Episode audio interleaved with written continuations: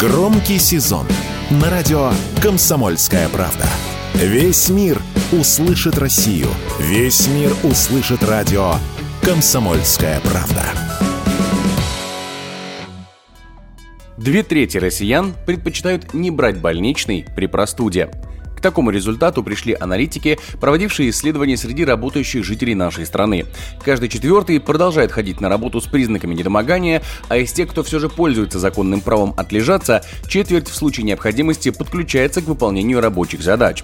По словам экспертов, такая тенденция сложилась из-за того, что брать больничный стало попросту невыгодно, а некоторые работодатели и вовсе настаивают на том, чтобы сотрудник не выпадал из рабочего процесса. Об этом радио «Комсомольская правда» рассказал президент Конфедерации труда народа России, член Совета по правам человека при президенте России Борис Кравченко. Как раз это те две трети россиян, которые теряют в деньгах, если они оформляют больничные, потому что прошли те времена, когда фонд социального страхования оплачивал 100% больничного листа. Сейчас система достаточно сложная, она зависит и от э, стажа работника, и от среднего заработка. Кроме того, есть норма, которая закрепляет за работодателем обязанность оплачивать первые три дня. Мы знаем практику, когда работник вынужден и по настоянию работодателя, исходя из собственных финансовых интересов, отказываться от э, оформления больничного листа.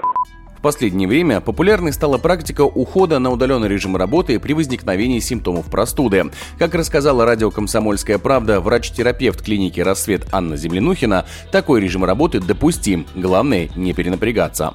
Большинство не берет больничные сейчас, но при этом переходит на удаленку и остается дома и, в принципе, не ездит кого-то заражать и работает в щадящем режиме. По сути, пациент, э, можно сказать, соблюдает домашний там, или полупостельный режим и работает за компьютером только. Вот такой режим допустим. Но если переносить на ногах, то тут можно и других пациентов заразить. Ну и плюс ко всему, получается, организм не отдыхает, дополнительные нагрузки идут, ну и это может быть чревато осложнениями.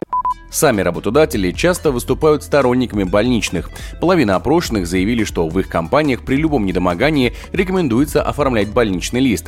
Более чем в 25% компаний просят уйти на удаленный режим, и лишь чуть больше 15% работодателей не особо приветствуют больничные.